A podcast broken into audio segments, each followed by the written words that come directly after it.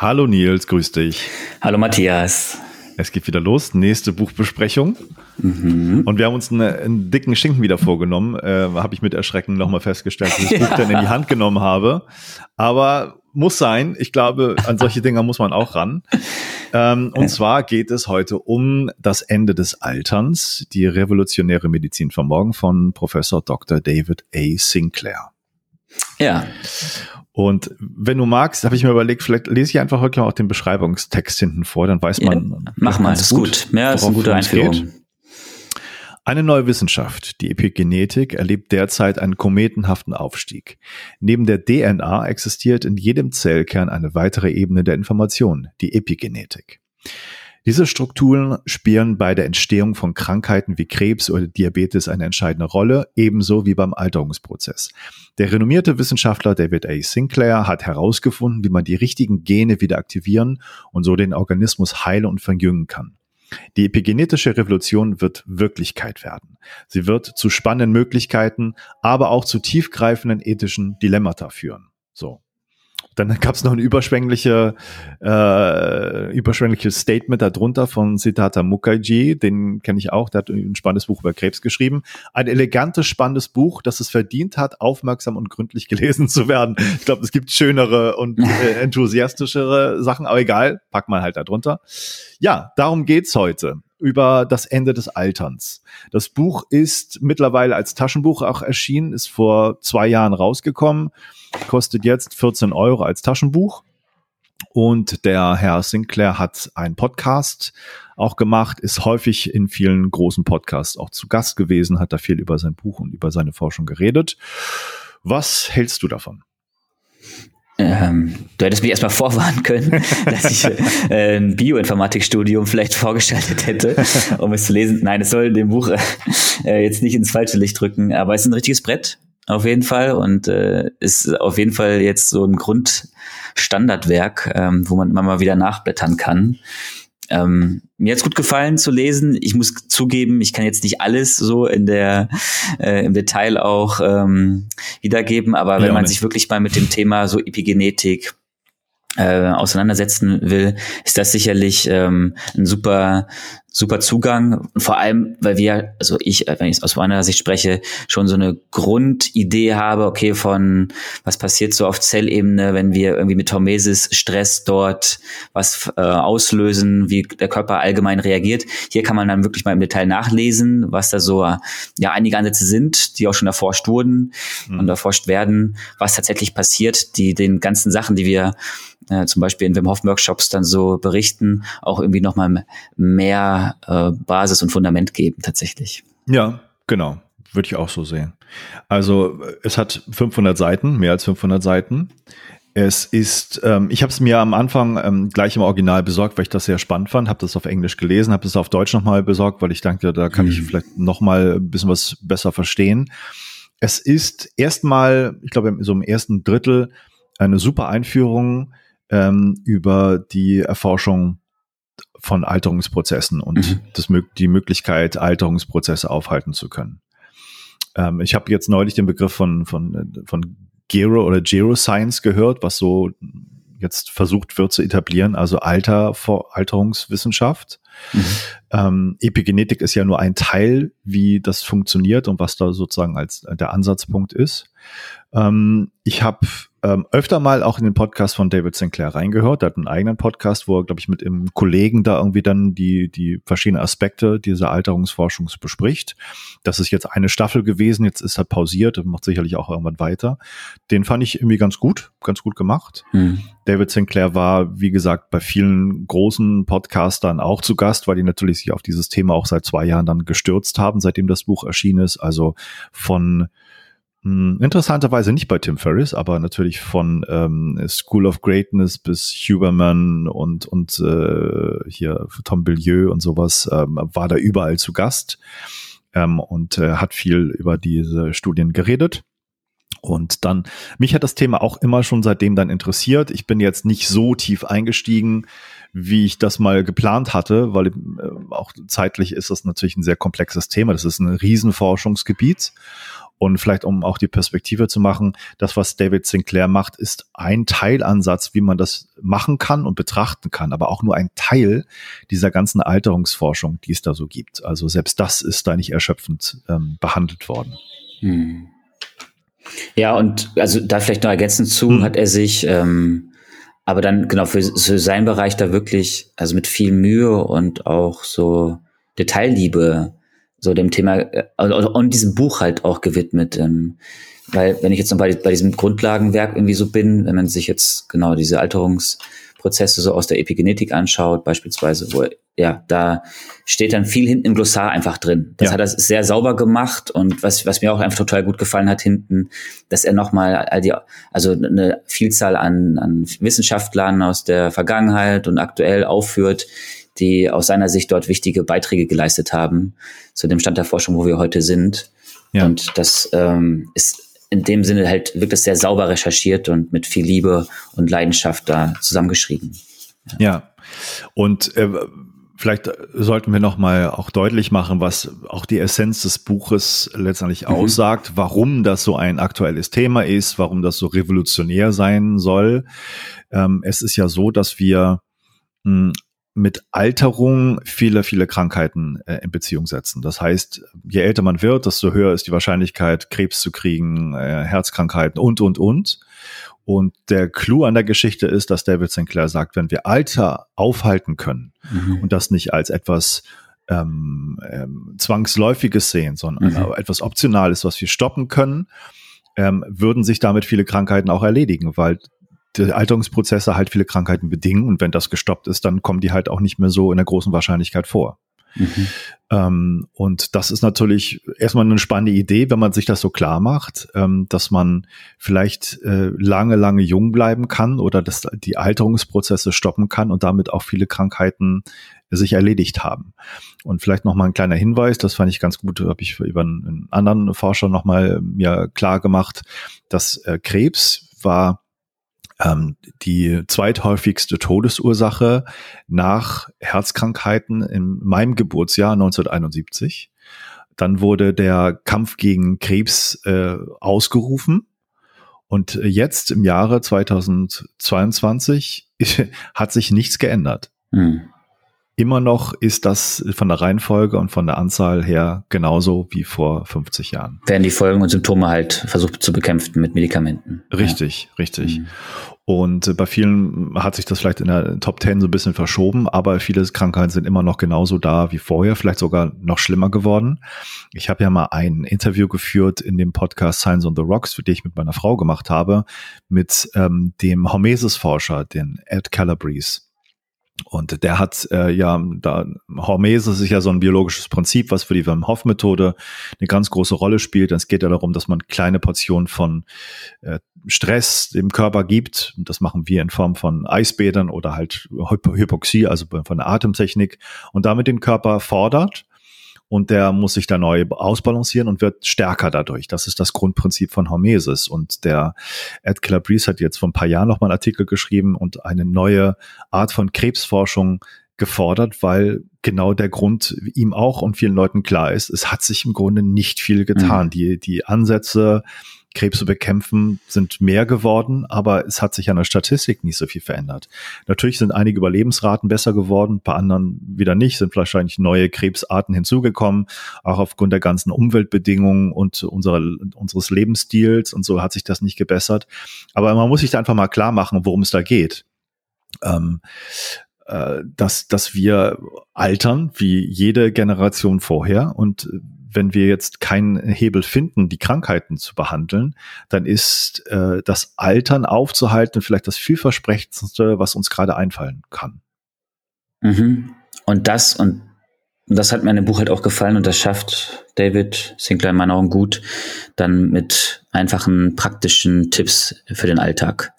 So auch Tipps, mhm. die halt wenig oder gar kein Geld kosten, äh, wie man solche Alterungsprozesse aufhalten kann, um weniger krank zu sein. Und genau das vielleicht auch nochmal herauszukehren, geht vor allem auch darum, jetzt nicht ähm, mit viel Zwang und mit Druck halt länger als oder ähm, älter zu werden mit aller Macht, sondern ja, älter zu werden und dabei vital und gesund und mit viel Lebensfreude sein, sein Leben zu gestalten, auch im höheren Alter. Ja. Und das ist in seinen Augen total möglich.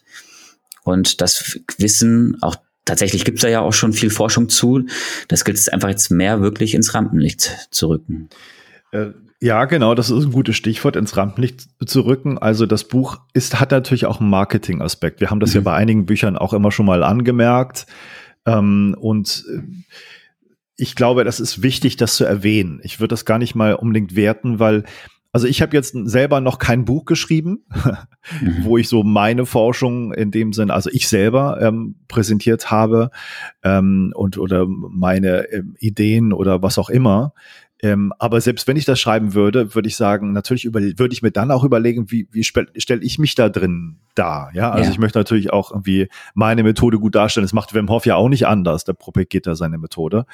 Und äh, es gibt natürlich die Möglichkeit, alles völlig neutral von irgendeiner Position darzustellen, ein, ein Forschungsgebiet darzustellen und da keine, keine, wie soll ich sagen, keine Pferde drin zu haben. Ne? Also, dass mhm. man sozusagen da ganz sich ganz rauszieht. Das versuchen ja Wissenschaftsjournalisten zu machen. Da gibt es wieder ein anderes Problem, da können wir nochmal drüber reden. Mhm. Ähm, aber wenn man als Forscher selber ein Buch schreibt, dann stellt man sich natürlich und seine Forschung irgendwie in ein gutes Licht. Wäre ja auch komisch, wenn man es nicht so machen würde. Und auch in der Forschung darf man sich nicht täuschen. Ähm, äh, da ist häufig so eine Art von, na, wir machen das hier alles umsonst und, und so Zero Cost und äh, bringen das hier und die Leute völlig uneigennützig. Ähm, ich glaube, das kann nicht ferner von der Realität sein. Als Forscher möchtest du Forschungsmittel haben. Du brauchst Kohle, um das machen zu können. Und die Kohle kriegst du von Forschungsinstituten, du kriegst sie von privaten Geldgebern, du kriegst sie von Mäzenen, von Philanthropen und so weiter. Und gerade in den USA ist das natürlich ein Riesending, nicht nur von, vom NIH, also vom National Health Institute, äh, äh, Gelder zu kriegen, sondern natürlich von privaten Geldgebern. Und da musst du dich gut darstellen, musst du dich gut verkaufen. Mhm. Und nichts anderes tut der David Sinclair hier auch. Also er verkauft seine Forschung. Ähm, und ich habe ja gesagt, es ist ein Teil, wie man Alterungsforschung betreiben und sehen kann. Und er verkauft das hier in seinem Buch, indem er eine super Grundlage schafft, um das zu verstehen. Ich glaube, die ist relativ unumstritten. Ja, da mhm. gibt es sicherlich andere Schwerpunkte, die man setzen kann, aber das ist eine gute Einführung in das ganze Thema. Und wenn es darum geht, was jetzt wirklich effizient ist und was wirksam ist, da kann man sich an ihm orientieren, da kann man es erstmal als Anlaufpunkt nehmen, so würde ich das beschreiben. Und er hat ja auch Kälte drinne. Das finde ich auch ganz, fand ich damals ja. ganz fantastisch, dass das ein Faktor ist, Alterungsprozesse aufzuhalten, gerade wegen diesem Prinzip Hormesis, ne, dass man seinen ja. Körper mit der Kälte stresst.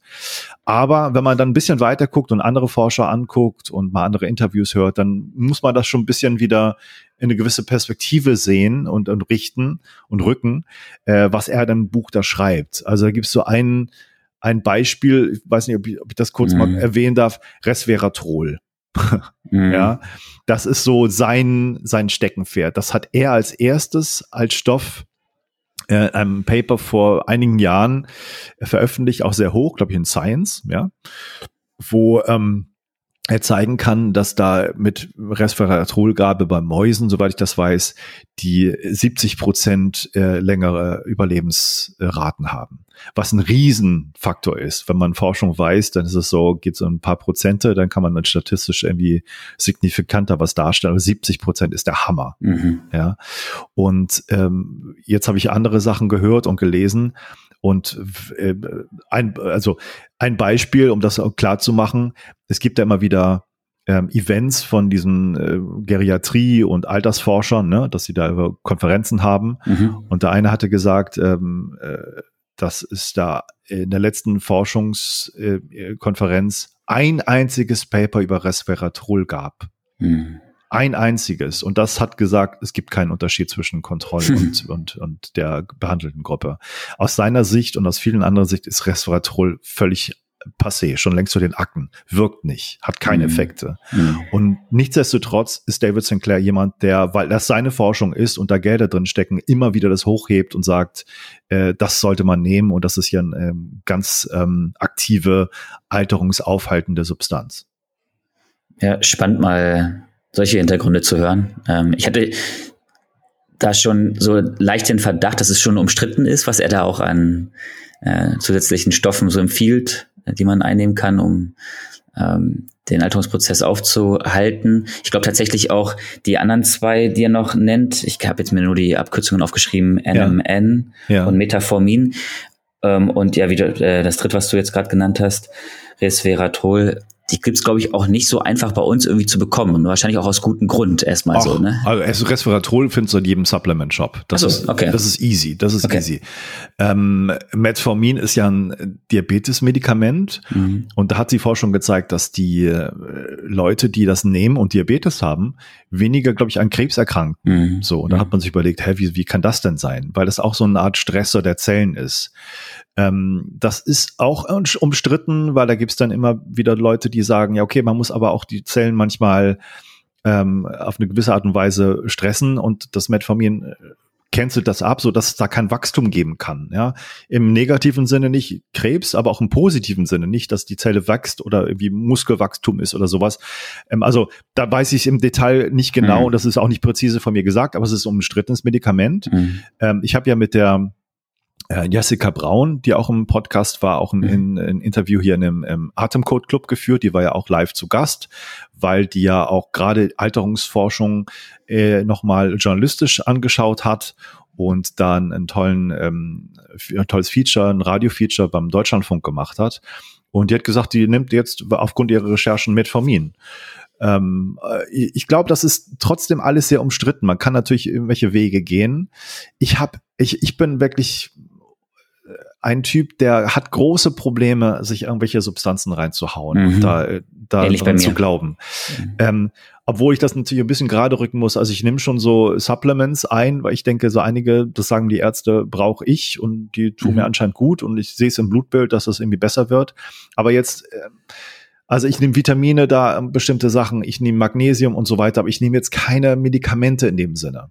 Mhm. Also auch mein Leben lang habe ich das immer vermieden und habe das Gefühl, ich bin damit einigermaßen gut gefahren. Ich will jetzt nichts dagegen sagen, es gibt Leute, die brauchen Medikamente, das sollen die auch mhm. nehmen. Aber jeder Stoff, den man nimmt, der hat irgendwelche Wirkungen, die man vielleicht auch nicht will. Das ist, glaube ich, immer so. Und was ich weiß von Resveratrol, das ist ein schmutziger Stoff. Das heißt, das ist nicht eine eindeutige Wirkung. Die hat, der hat eine Wirkung auf viele andere Bereiche auch und die kann man gar nicht mehr eindeutig zuordnen dann. Also es ist nicht so ein ganz reiner Stoff. Das ist halt das, was man äh, mit dem Rotwein in Verbindung bringt, ne? Der, der in den, äh, der mhm. Stoff, der in den äh, Trauben, in der Traubenschale ist, gerade in den dunklen. Und äh, den hat man extrahiert und dann kann man ihn nehmen und da gibt es immer natürlich diese journalistischen Schlagzeilen, so, es reicht ja dann viel äh, Rotwein zu trinken. Da müsste man, glaube ich, wie viel Tonnen trinken, literweise, damit man die mhm. Höhe der so mhm. Resveratrol-Level erreicht, wie an einer Tablette. Also das ist, das ist Blödsinn. Aber es hat anscheinend keine Wirkung. Und dieses NMN, das ist auch äh, interessant. Wir haben ja über den, das Buch von Tony Robbins letztens auch einen Podcast gemacht und der hat immer wieder erzählt in den Interviews auch über dieses Buch und natürlich auch über die Substanz eigentlich fast alle diese Substanzen werden in China hergestellt. Mhm. Die wird man sich irgendwo äh, schicken lassen müssen. Auch die Firmen, die woanders sitzen, haben sich das da äh, herstellen lassen. Da ist das wahrscheinlich günstiger. Die haben die Zutaten alle da. Und wenn die auf dem Weg sind, und das dauert ein bisschen, verlieren die ihre Wirkung. Das heißt, du kannst das Zeug schlucken, aber es hat die Wirkung gar nicht mehr. Das ist fast wie als wenn du Placebo schluckst. Mhm. Und da gute Qualität zu kriegen, ist nicht so einfach. Also vom der Name her des Stoffes mag da sein auf der Packung, aber der Inhalt ist vielleicht nicht mehr so richtig wirksam. Spannend. Ja. Ja, und ähm, wie gesagt, ich finde, der David Sinclair ja, marketingmäßig ist er super gut. Der hat ja auch viel Geld, ne, mit seinen, mhm. ich glaube, ist, ist er nicht auch in Harvard irgendwie, ähm, soweit ich weiß, mhm. ähm, ist da ein großer Forscher, hat ein eigenes Labor und macht da viele Forschung. Es gibt natürlich auch andere Leute, die Forschung machen, ähm, die in dem Bereich vielleicht nicht so äh, so ein Sprachrohr haben oder noch nicht so entdeckt worden. Das ist in vielen Bereichen so. Ähm, aber ich finde spannend, dass der so ähm, das gut macht, muss man sagen. Es ist gut zu lesen, es ist nicht, nicht einfach, es ist sehr komplex. Man kriegt eine tolle Grundlage über diesen, diese Alterungsforschung. Aber man darf sich nicht täuschen, dass nicht alles, was da drin steht, ist jetzt so eins zu eins gleich umzusetzen oder man sollte ein bisschen vorsichtig sein, wie bei vielen Sachen. Und die Versprechung, die er macht, dass man das alles schon so vollkommen aufhalten könnte und dass es so klar ist, hm, also nach dem, was ich weiß, so eindeutig ist es nicht. Mhm.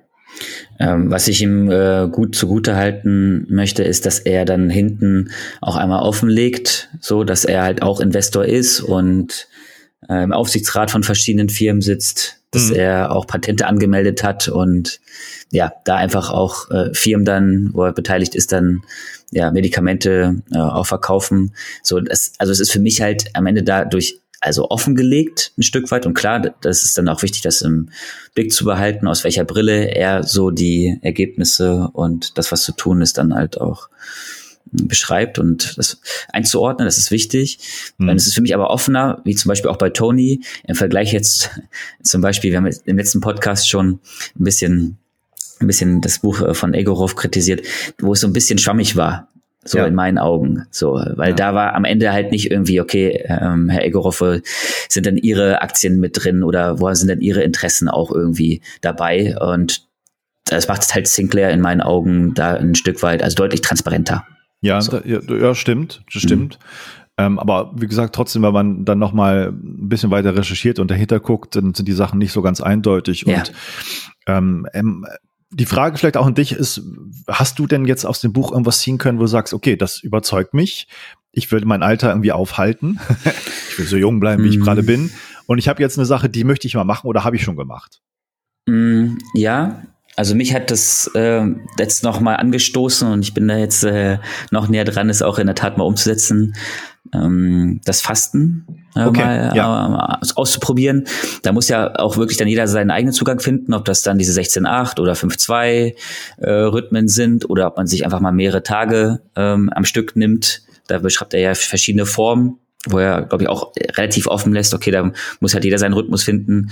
Da bin ich, glaube ich, kurz davor mal für mehrere Tage ähm, auch im, in Verbindung mit, da hatte mich ein Physiotherapeut von, von RB den Hinweis noch gegeben, ähm, da mal nach einem, äh, nach einem Muster äh, von einer ähm, Medizinerin aus Berlin, irgendwie mal 17 Tage Darm, Darmkur mhm. zu machen.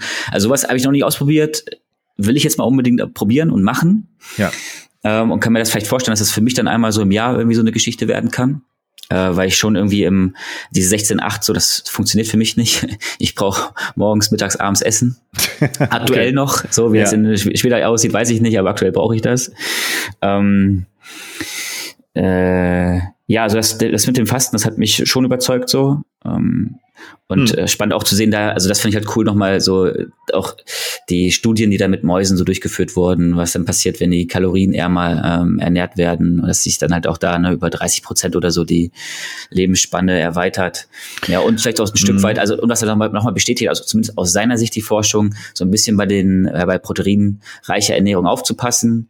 Also vor allem so das Credo bei ihm frisch, viel Gemüse, viel Obst, klar, äh, Vollkornprodukte ähm, und ja, auch Proteine, aber nicht in Übermaßen sich äh, Fleisch oder Proteinshakes halt zu geben, weil die eher Alterungsprozesse fördern.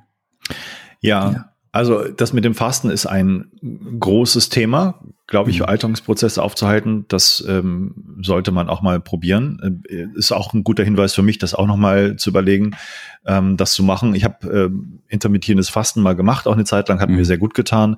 Also komplett gefastet habe ich auch noch gar nicht so richtig. Ähm, ich bin immer hm, vielleicht ist vom Mindset auch her. Ich bin immer in, als Junge auch irgendwie sehr dünn gewesen. Mein Mann hat mir immer gesagt, ich muss immer essen ne? und mhm. äh, alles aufessen und so, sonst äh, wirst du nicht, nimmst du nicht zu und bist viel zu dünn. Und das ist bei mir noch so drin. Ich ähm, habe das Essen für mich entdeckt. Ich esse gerne, ich koche selber und äh, das ist für mich eine Umstellung geistig, das nochmal so mhm. zu überlegen, das zu machen. Aber ist auf jeden Fall ein sehr großes Thema, Alterungsprozesse aufzuhalten, Fasten. Da mhm. hast du vollkommen recht, das finde ich auch gut. Hast du bei den Stoffen irgendwie etwas, wo du denkst, das würdest du machen? Nee. Warum also ich nicht? bin, ähm, also auch ich habe da so eine ähnliche Überzeugung wie du, so diese zusätzlichen Medikamente zu nehmen, unabhängig jetzt von Supplements, die du auch genannt hast, tue ich mir auch ein bisschen schwer. Auch da, ich versuche so wenig wie Medikamente in meinem Leben zu nehmen wie möglich. Und jetzt aus, aus deinen genannten Gründen bin ich ja nochmal bestärkt. Äh, hast du da irgendwas entdeckt so? Ja, ich spiele mit einem Gedanken, etwas mhm. zu nehmen. Es ist ja, also ich habe ähm, immer mal wieder auch, also wie gesagt, den Podcast von David Sinclair gehört, aber auch andere Leute. Und ich kann einen anderen Podcast sehr, sehr empfehlen, der nochmal ein anderes Licht ein bisschen auf die ganzen Sachen wirft. Das ist der Podcast äh, in, in der Tim Ferriss Show mit Matt Kaberlein. Matt Kaberlein heißt der von der University of Washington, auch ein Alterungsforscher der das sehr deutlich sagt, dann mit David Sinclair und Resveratrol. Mhm. Und er sagt auch bei vielen Sachen, äh, ist alles schon, das ist alles schon zu den Akten, das hat, wirkt nicht, das wissen wir einfach. Da gibt es andere Forschungsansätze. Und auch interessantes Ding, da gibt es irgendwie äh, in Saudi-Arabien riesen äh, Forschungsgelder, um Alterungsprozesse aufzuhalten bis zum Institut. Die sind da hm. irgendwie auch ganz, äh, die Saudis sind auch, die Scheiß wollen das natürlich auch irgendwie. Ähm, aber der ist auch sich einig mit vielen, vielen anderen, dass das Medikament und die Substanz, die gerade das vielversprechendste ist, die wirklich sehr, sehr in der Forschung sehr durchschlagende Wirkung hat, ist Rapamycin. Mhm. Ähm, ich bin mir gar nicht sicher, ob das in dem Buch von David Sinclair so eine große Rolle spielt. Ich bin sicher, das wurde da erwähnt. Mhm. Ähm, aber das ist ein Stoff, der ist äh, sehr, sehr spannend. Der ist in den 60er Jahren entdeckt worden. Und zwar auf der Osterinsel. Also daher der Name Rapamycin von Rapa Nui, das ist der Name der Osterinsel. Und das ist etwas, wo ein Forscher äh, in den 60ern äh, da auf die Insel gegangen ist und hat äh, feststellen wollen, warum die Leute kein Tetanus haben, was auf vielen anderen Gebieten äh, und Inseln da öfter mal vorkommt, gerade wenn man barfuß läuft und, und Pferde hat, so habe ich das mitbekommen. Also da scheint der Boden von Tetanusbakterien irgendwie nicht bevölkert zu, zu, sein wie in anderen Böden und hat die Insel sozusagen aufgeteilt in Parzellen und hat überall ähm, Bodenproben genommen und das untersucht und hat man festgestellt, dass da bestimmte Substanzen im Boden sind, ähm, die von Bakterien hergestellt werden, um Pilze abzuwehren. Mhm. Und das ist die Substanz Rapamycin, die dann entwickelt wurde. Das hat man festgestellt, dass das ähm, wirklich ähm, ja, schützt gegen Pilze und so weiter und hat man im Labor Test unterworfen. Und weil dieses Labor irgendwann pleite gegangen ist, hat man das in den Kühlschrank gepackt. Das hat einer noch mit nach Hause genommen. hat die Forschung, war, wurde komplett äh, eingestellt in den 80ern. Der hatte im, zu Hause im Kühlschrank so die letzte Probe Rapamycin, hatte drauf geschrieben, do not eat für seine Familie und äh, hat das ja jahrelang aufbewahrt. bis das äh, Ende der 80er dann irgendwie weiterging, weil die Labore und die Firmen da aufgekauft wurden und dann äh, hat man da weiter Forschung gemacht und hat festgestellt, dass das auch äh, Antikrebswirkung hat. Also Wachstum, Zellwachstum wurde aufgehalten. Und äh, es ist eine sehr, sehr spannende Forschung, Forschungsgeschichte. Und dieser Stoff wird schon seit langem in der Medizin be benutzt, um bei Organtransplantation die Abstoßungsreaktion aufzuhalten. Mhm. Also die Immunantwort zu unterdrücken. Richtig, richtig. Mhm. Und äh, wir brauchen jetzt nicht auf diese komplizierte ähm, metabolischen und Signalwege einzugehen, aber Rapamycin hat in den letzten Jahren sehr viele interessante Forschungen gezeigt, nicht nur Antikrebswirkungen, wirklich auch Alterungsprozesse aufzuhalten. Und ähm, das hat man Mäuse gegeben, ihr ganzes Leben, die dann länger gelebt haben und, und, und. Ähm, und jetzt gibt's gerade hier vom Max-Planck-Institut in Deutschland neue Forschung, die gezeigt haben, man muss das nicht ein ganzes Leben le nehmen, sondern es gibt so bestimmte Mechanismen, ähm, wo man und bestimmte Protokolle, wo man das irgendwie nur ein paar Monate nehmen muss und die gleiche Wirkung hat. Ähm, an Mäusen. Noch nicht an mhm. Menschen, da sind sie gerade erst dran. Aber ich viele Leute nehmen das schon und es gibt auch an Menschen sehr interessante Effekte, Frauen, die äh, ihre äh, reproduktiven Fähigkeiten auf einmal wiederbekommen, das was schon der Hammer ist, ne? Wenn mhm. die nicht fruchtbar sind und das Zeug nehmen für ein paar Monate und dann wieder fruchtbar werden, also wieder Kinder kriegen können und so weiter. Mhm. Ähm, das scheint schon wirklich sehr, sehr interessanter Stoff zu sein und viele Krankheiten gehen besser, auch Entzündungsprozesse werden rückgängig gemacht und so weiter. Und ich überlege mir schon, das mal mit ärztlicher Begleitung zu nehmen. Und ich habe mit einem ähm, ärztlichen Freund gesprochen, der sagt, er hat viele Leute, die da sich für Biohacking interessieren, die sagen, Mensch, das Zeug soll ich, will ich auch nehmen, kannst mich da mal begleiten und so. Das ist schon ein großes Ding und ich überlege mir irgendwann, wo ich denke, das kann ich so in der Phase nehmen, wo ich denke, okay, die und die Sachen habe ich jetzt gerade, es wird überwacht, jetzt nehme ich das mal und, und guck mal, was passiert.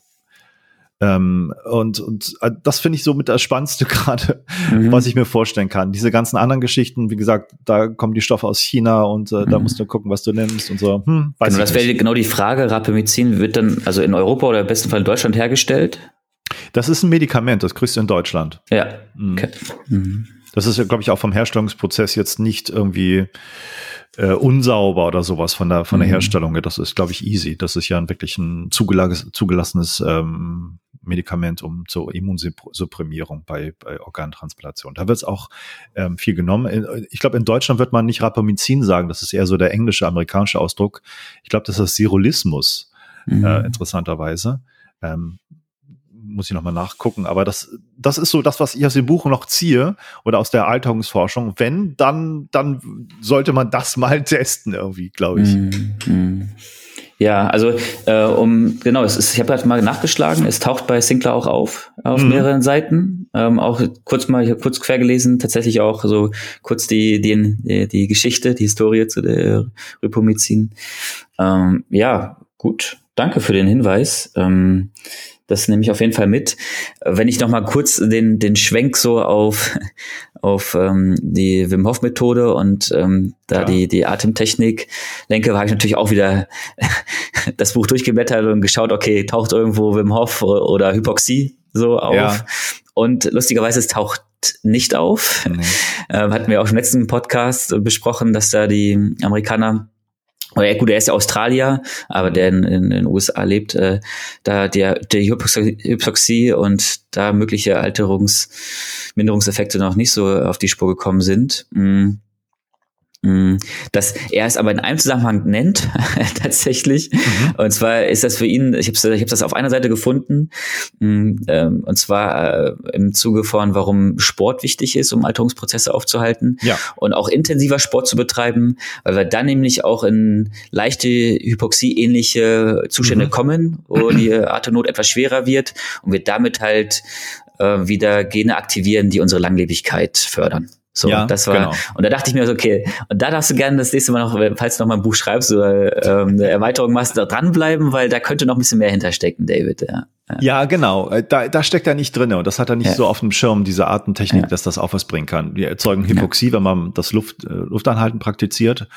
Ähm, und das ist vollkommen richtig. Ich habe neulich auch gelesen, dass Sport ähm, Alterung simuliert. Also, dass man erstmal den Körper so in so einen Zustand mhm. bringt, als wäre er viel älter, als er gerade ist, durch den Sport. Aber das sozusagen den, den Körper und die Zellen triggert, dann wieder gesund zu werden. Also auch da immer ähnliche Prinzipien wie also mhm. Hormesis-Prinzip. Ne? Ja, also absolut. immer wieder den Körper stressen, aber in einem gewissen Rahmen, in einem gewissen Grenzbereich. Man sagt ja auch da hormetische Zone, dass du den da irgendwie so aus der Balance bringst aber nicht zu viel, dass er daran zugrunde geht, sondern immer nur so viel, dass er da dran wachsen kann. Und mhm. das scheint wirklich überall immer wieder durchzuleuchten, dieses Grundprinzip und auch da. Mhm. Mhm. Und was für mich auch noch äh, durchgeleuchtet ist äh, und eine Querverbindung entstanden ist, als ich äh, das Buch las und äh, der Begriff Telomere, diese Schutzkappen mhm. an unseren Chromosomen, die dann auch ähm, ja, wenn wir altern, irgendwie dann abgenutzt werden und porös irgendwie werden, ähm, äh, dass dieses, dieser Begriff Telomere, der kam schon äh, im Buch vom Wim Hof vor. So, und ja. äh, da habe ich tatsächlich jetzt noch mal im Zuge unseres Gesprächs heute noch mal reingelesen und äh, fand das halt cool. Also sowohl, dass es ähm, Eingangswort von der Stress- und auch Altersforscherin äh, Forscherin der, ich hatte mir den Namen aufgeschrieben, Elissa Epe mhm. ähm, genannt wurde und auch Wim Hof dann damit später noch auch nochmal äh, aus ja auch sich wirklich nochmal ein Kapitel dem widmet, okay, äh, was, was kann da so passieren, was kann mit Kälte und dem Luftanhalten da ausgelöst werden, dass wir unsere Telomere, unsere Schutzkappen und den Chromosomen auch äh, stärken, indem wir Entzündungsprozesse einfach hemmen im Körper. So. Ja, genau. Und äh, mhm. vielleicht erinnerst du dich, Wim Hof war ja auch neulich wieder im Atemcode Club zu Gast mhm. und hat erzählt, dass da in, in Los Angeles ja äh, Forschung an Telomeren und Wim Hof Methode gemacht wird. Und ja. es gab jetzt, glaube ich, ein Newsletter, wo gesagt wird, das ist eingereicht. Also das wird bald ja. erscheinen. Also bin ich auch ja. schon sehr gespannt drauf, was da, was da rauskommt. Aber genau, der hat dann, da gibt es einen riesen Zusammenhang und ich hoffe mir da äh, sehr viel von. Ähm, und ähm, ich finde das spannend, dass das alles zusammenhängt. Die Sachen, mhm. die uns auch so zusammengebracht haben. Deswegen macht es einen großen Sinn, äh, dieses Buch hier von David Sinclair auch zu besprechen, weil das natürlich dazu gehört. Wie kann ich meinen Körper ähm, gesund erhalten? und im besten Fall natürlich Alterung aufhalten, aber sagen wir mal, vielleicht nicht ganz so übertrieben ehrgeizig. Gesund bleiben ist ja auch schon mal ein hm. toller, toller Hinweis oder ein tolles Ziel. Und das kann man halt durch diese Techniken machen, dass man den Körper immer wieder stresst und fordert auf eine bestimmte Art und Weise, schlau und mit den Mitteln, die uns zur Verfügung stehen, die ja relativ umsonst sind. Atmung, Kälte ist halt, sind halt mhm. im Grunde Top-Player in dem Bereich. Mhm. Mhm. Ähm, was, was mir noch kurz einfällt, ist dieses Schema, wie man ein Buch schreibt in der Wissenschaft, hm. äh, populärwissenschaftlich, ist häufig sehr ähnlich. Also wenn du dir bestimmte Themen anguckst und da sind Bücher erschienen, dann ist es häufig so, dass man dann so Einzelfälle darstellt. Das haben wir bei Egorov auch so ein bisschen kritisiert, ne? Und in anderen Büchern auch. Und das kommt einem ja immer wieder über den Weg, dass man sagt, hier, diese Methode ist toll, Macht Wim Hof ja auch. Ähm, und hier habe ich den, die Person X, die Person Y, die hat es gemacht und die hat die Krankheit und da ist das passiert. So, wow, was ist das alles für Tolles, äh, was man da mit diesen Sachen machen kann. Und David Sinclair macht das ja auch mit seinem Vater hier, dem er sehr einen großen Platz einräumt, dass er da diese Mittel schluckt ja. und äh, sehr alt ist schon und äh, am Abbau war und jetzt wieder fit ist und da das Leben in die Hand nimmt und viel Sport macht und viel rumreist und so, wo man denkt, ja toll, das muss ich auch nehmen, wenn was bei dem mhm. so gut funktioniert funktioniert. Und ich will da mal, und ich bin auch immer begeistert von diesen Einzelfall-Stories und so. Das ist ein beliebtes Mittel. Und ich will aber mal sagen, ähm, dass man da immer sehr vorsichtig sein muss, weil das ersetzt nicht eine, eine kontrollierte Studie mit einer Gruppe. Und selbst eine Studie sagt ja auch noch nicht viel aus. Mhm. Ähm, so ein Einzelfall da weißt du immer nicht, wo kommt das alles her. Ne? Also du kannst mhm. die, die Variable nicht genau kontrollieren. Es ist für denjenigen toll, wenn das alles so funktioniert, aber woran lag es wirklich? Und mhm. das sind mehr so plakative Stories, die sehr eindrucksvoll sind, aber die, ähm, wie es sich bei vielen Sachen auch gezeigt haben, dann nicht die, die Wirklichkeit so widerspiegeln und die Effekte vielleicht dann doch weniger sind, als man glaubte, wenn man das mal dann wissenschaftlich untersucht. Also es ist beides wichtig. Ich will schon hören, wie es einzelnen Leuten geht aber man darf das nicht überbewerten und sollte sich nicht so einfangen lassen von diesen Einzelfall-Stories. Das möchte ich einfach nochmal so sagen. Hm. Ja. Und gleichzeitig, ja, hast du auch schon gesagt, es ist halt auch schön zu lesen und ähm, ja. also motiviert ja vielleicht auch einen so ein Stück weit, okay, äh, sich damit auch mal mehr zu beschäftigen, was möglich ist und ja, das immer im, im Blick zu haben, okay, dass es nicht ganz klar ist, äh, welche Variable oder welcher Faktor da jetzt wirklich den, den Ausschlag gegeben hat. Das können dann nur Studien. Ähm, ja, war es dann ja, auch vielleicht dann ja so dieses wissenschaftlich populäre ähm, Buch, das äh, auch Sinclair geschrieben hat. Ja. Genau. Ja, und äh, also als Einstieg in das Thema ist es schon harter Tobak, aber ich sag mal, das erste Drittel ist ein super Einstieg. Da wird mhm. man, glaube ich, viel verstehen und es sind gute ähm, Annotations, also Anmerkungen hinten drin und Erklärungen. Ähm, das auf jeden Fall. Also das kann man empfehlen. Und dann wird es manchmal ein bisschen komplexer. Ähm, aber wer da den Weg weitergehen will, für den ist dann die 500 ja. Seiten viel, viel wert, muss man auch ganz deutlich sagen. Und wenn man noch weitergehen wird, muss man versuchen, da die richtige Perspektive zu finden. Was ist vielleicht etwas Marketing, zu viel Übertreibung und was, was lohnt sich mal in Angriff zu nehmen. Aber da derjenige, der sich damit beschäftigen will, und das machen sicherlich viele Leute in dem Bereich, der äh, wird da seinen, seinen Weg finden. Aber es ist bei, wie bei anderen Sachen auch nicht einfach, ähm, da genau durchzusteigen, weil das ist wirklich ein komplexes Gebiet. Und da vielleicht noch die Anmerkung dazu, wenn Journalisten ein Buch schreiben über Wissenschaft und, und sich ein, ein Thema annähern und versuchen, das etwas objektiver zu machen, anstatt äh, so subjektiv äh, die eigene Forschung in den Vordergrund zu stellen. Da gibt's natürlich wieder andere Probleme, muss man auch so deutlich sehen. Erstmal sind Journalisten keine Wissenschaftler und sind in den Gebieten nicht so drinne und haben nicht so den Überblick, mhm. dass sie vieles so beurteilen können, wie das jemand als Fach ähm, Experte kann, dann wählt man auch die Experten aus, mit denen man spricht, hm. die dann sozusagen auch wieder ein bestimmtes Bild ergeben und die sagen dann, ja, der XY-Professor, der hat ja keine Ahnung.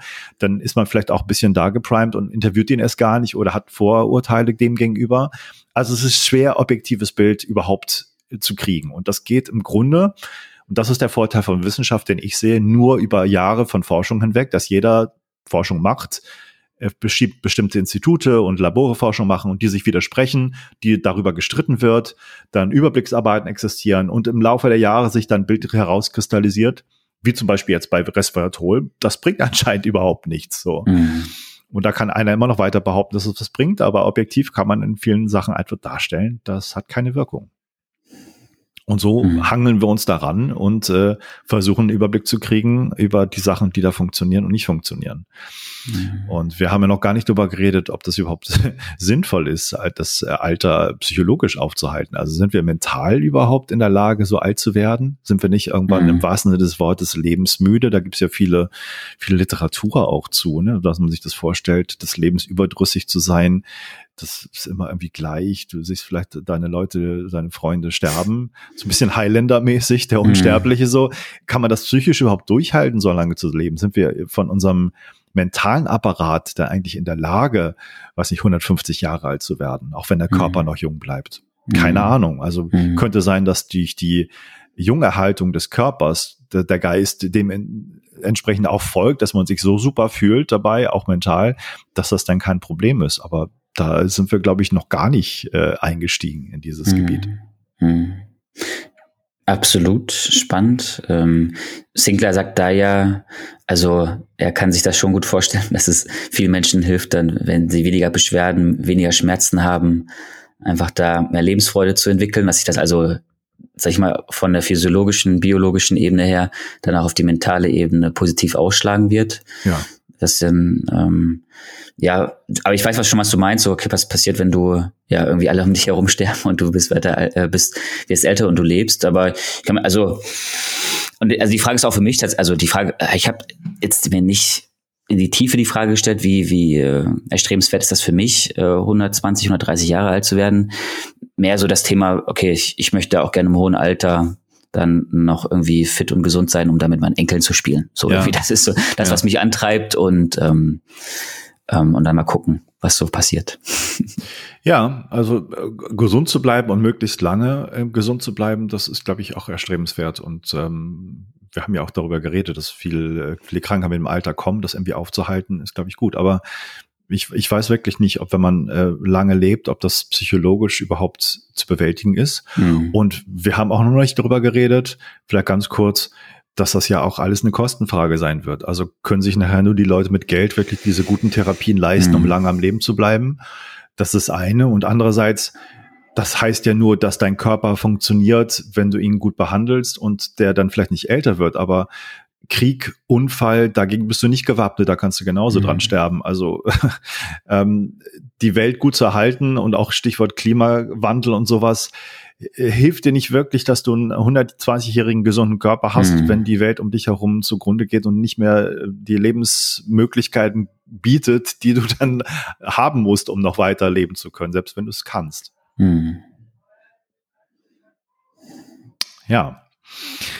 Ähm, ein gutes, guter Abschluss, oder? Mhm. Mit, mhm. mit dem Thema, denke ich. Ja, absolut. Ich, ich bin gerade noch in diesem Gedanken einfach drin äh, gefangen, dass es total hilfreich wäre, wenn all die Gelder, die wir gerade in verschiedene Töpfe packen, um ja, äh, Brände zu löschen, ob hier oder woanders, ähm, dass wenn man und auch in Medikamente und ne, die, die Symptome zu bekämpfen, wenn man ein Stück weit einfach ein, so, also das Buch hat ja nochmal wirklich geholfen, so zu zeigen, okay, was kannst du präventiv jetzt schon tun? Und ja, es gibt Sachen, die kosten mehr Geld. Es gibt aber Sachen, die wir immer wieder betonen, wie jetzt Atmung, Kälte oder Fasten, äh, Sport, Bewegung, äh, die helfen, äh, gesund, gesünder zu bleiben. Mhm. Ähm, wenn das einfach so in so einer Dauerpropaganda, Dauerschleife mehr so beispielsweise im Radio, Fernsehen laufen würde, als all die Sachen, die gerade da laufen. Ja. So, um so ein Stück weit auch Mindset und auch Überzeugungen und Wissen einfach immer wieder zu wiederholen und damit auch irgendwie ein Stück weit was zu verändern, was damit möglich wäre. Aber das ist jetzt gerade so etwas, was, äh, ja, also es kommt ja immer mehr, ich, ich, nehme ich zumindest, äh, stelle ich zumindest fest so, dass äh, meine Generation oder ja, jüngere Generation sich da viel mehr mit beschäftigen, so mit gesund leben und ja, mal gucken, ähm, wie sich da vielleicht auch dann Veränderungen einstellen. Ja, ja, es scheint gerade als nicht so richtig zum Guten zu laufen, dass wir ja. die, die, das Luftholen haben oder die ja. Zeit haben, einmal Luft zu holen, um wirklich die, die großen drängenden Probleme anzugehen, sondern dass es jetzt äh, in ja, Kriegsunterstützung äh, und äh, Waffenkauf und Waffenentwicklung geht, dam, damit das andere gelöst wird, ähm, wenn man es überhaupt so lösen kann. Ja. Und das ist klingt alles nicht so gut, muss man auch so deutlich sagen. Ja. Und dann stellt sich natürlich die Frage, will man da lange leben, wenn das genauso weitergeht ja. und wird es irgendwann ja. wirklich besser oder nicht? Ja. ja. es ist ein komplexes Thema und ähm, es ist äh, interessant, dass man mit sehr einfachen Mitteln, mhm. wie wir schon gesagt haben, viel tun kann und dass einem das vielleicht nochmal klar wird, dass die Sachen, für die wir hier auch stehen, mit Wim Hof Methode, aber auch mit anderen Methoden, Atmung, Kälte, äh, Fasten, äh, Sport, Bewegung, mhm. die Spaß macht, ähm, positives Denken, äh, mentale Gesundheit, mentale Stärke, einfach dafür stehen, dass das auf eine sehr einfache, äh, günstige Art und Weise auch gut äh, passieren kann. Das mhm. Alter da irgendwie, wenn nicht gerade zu stoppen, war zumindest zu verlangsamen. Mhm. Ja, schön, dass wir nochmal am Ende so drauf geschaut haben, auf das Altern, so aus ethischer Sicht. Ähm, mhm. Ja, danke dir, Matthias. Danke dir. Äh, war wieder ein schönes, schönes Gespräch. Genau. Ja, dann bis zum nächsten Mal, bis zum mhm. nächsten äh, interessanten Buch. Freue mich schon sehr drauf. Mhm. Und ich wünsche dir erstmal alles Gute. Bis dann, Nils. Matthias, bis dann. Ciao.